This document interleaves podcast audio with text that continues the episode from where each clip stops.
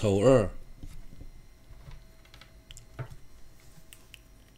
丑二，修习悲心分六。一所缘，悲之所缘为三苦任一所苦之有情。悲心所缘的对象是被苦苦、坏苦、行苦其中一者所苦的有情。二形象，念云：若能离苦，何其有幸！唯愿离苦，令令其离苦。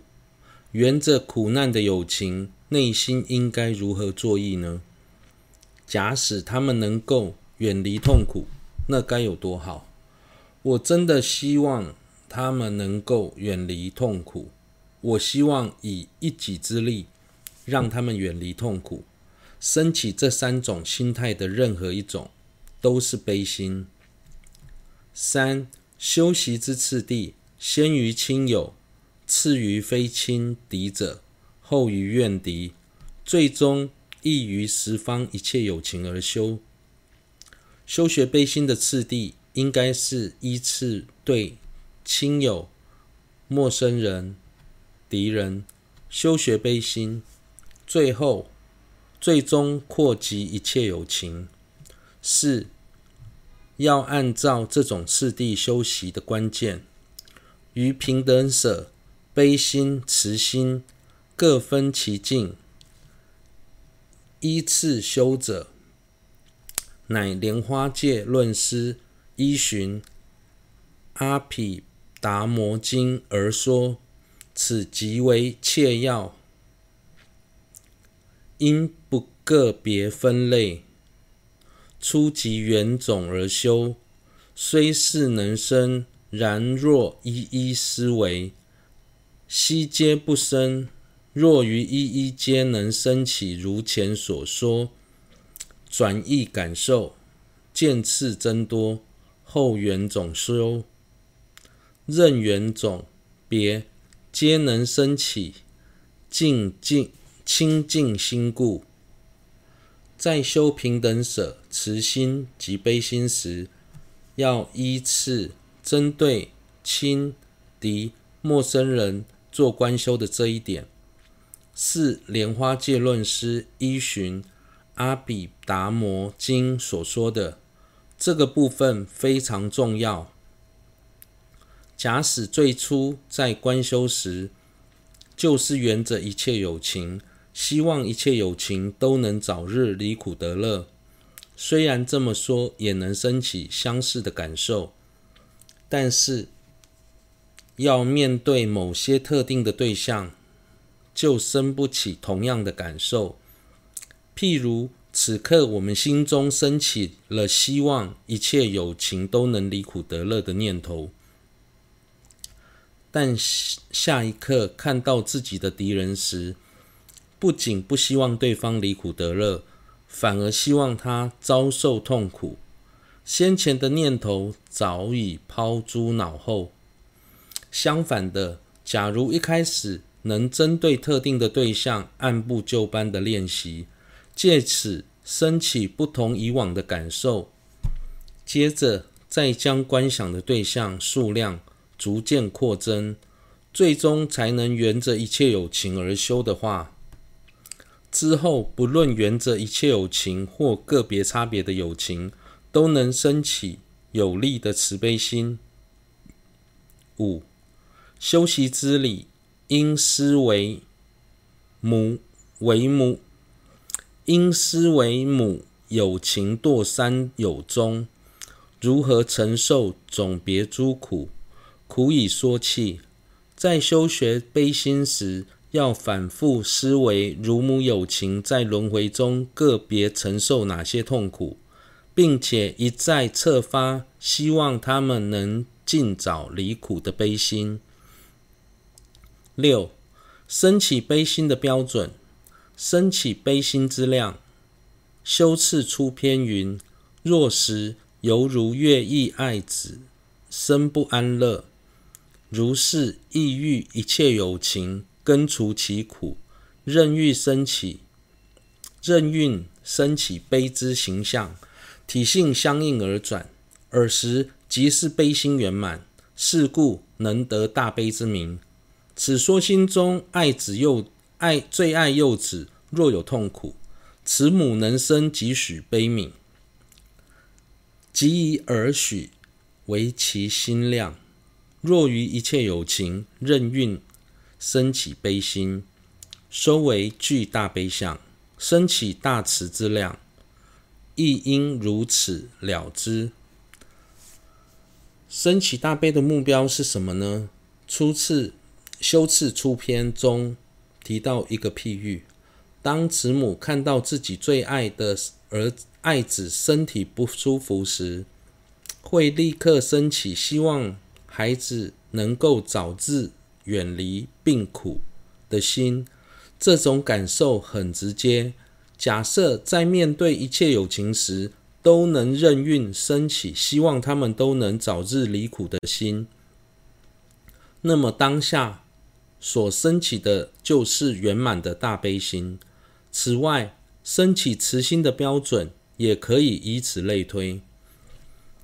当我们面对某些特定的对象时，虽然能够升起强大的悲心，但在面对陌生人和敌人时，却无法升起等量的悲，这表示我们的悲心仍无法遍及一切有情，所以必须透由上述的方式反复练习，才有可能升起真正的大悲心。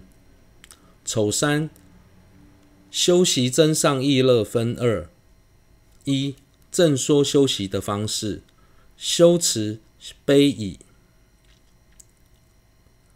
应当思维：差乎！我所珍爱乐意有情，安乐匮乏，众苦逼恼，如何能够彼等与乐相遇，解脱众苦，肩负救度彼等重担？至少应当以以持具修心。然而，只有希望众生离苦得乐的慈悲心是不够的。因为声闻独觉行者也有这个心量，所以在升起慈悲心之后，应当思维：我所珍爱的友情，目前正缺乏各种安乐，并被种种痛苦逼恼，我该如何才能让他们离苦得乐呢？在心中策发肩负救度一切有情的重担的真上意乐。在修习的初期，想要升起这种心量，确实不太容易。所以宗大师在文中也有提到，至少亦应当以持具修心。当自己的心还无法随着文艺而有所转变时，至少应该按照字面上的意思去读诵、思维，并反复串习。直到内心能够转变为止。二、释疑。此心于报恩时虽能略生，然于此说是为显示仅有愿他欲乐离苦之慈悲心尚为不足，须有能引我应承办有情利乐之慈悲心。此等非仅于正修时。于坐后等一切行仪，亦因意念恒常修习。此为修次中篇所说。有些人对于对此会有些疑惑。之前透由思维之母念恩报恩的内涵，会发现众生对我们有着无比的深恩，而且他们缺乏安乐，为苦所逼。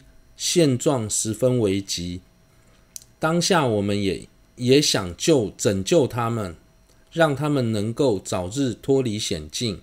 既然如苦如此，那在大悲之后，为何又要增强调增上意乐呢？在修学报恩的阶段，虽然我们多少也会升起想要救度众生的心，但那种心力。还不够强大，笃定。但在真修学真上意乐时，透由反复思维众生乐法苦逼的现状后，心中便会升起坚固的定解。我要救度一切有情，让他们能早日离苦得乐。虽然前后两个阶段都有想为他人付出的念头，但程度上却有一段的差距。在报恩的阶段，只是约略思维众生的苦，升起想要报恩的心；之后是透，则是透由修学慈心的悲悲心，对于众生的苦完全无法感受忍受，进而升起非得由我来承受不可的勇气，所以心力更胜前者。就像商人在经商的初期。虽然会有想要从事某种交易的念头，但因缺事前的规划，所以不会下定决心的去做那一件事。一旦当他有了全盘的计划之后，就会毫不考虑的往他的目标迈进。此外，在慈悲后，之所以要加入真上意乐。是为了显示，只要只有希望他人离苦得乐的悲心是不够的，因为光有慈悲心并不足以策发菩提心。想要发起菩提心，就必须升起能够引发我应承办一切有情利乐的慈悲心。这样的慈悲心，相较于前者，力量更为强大。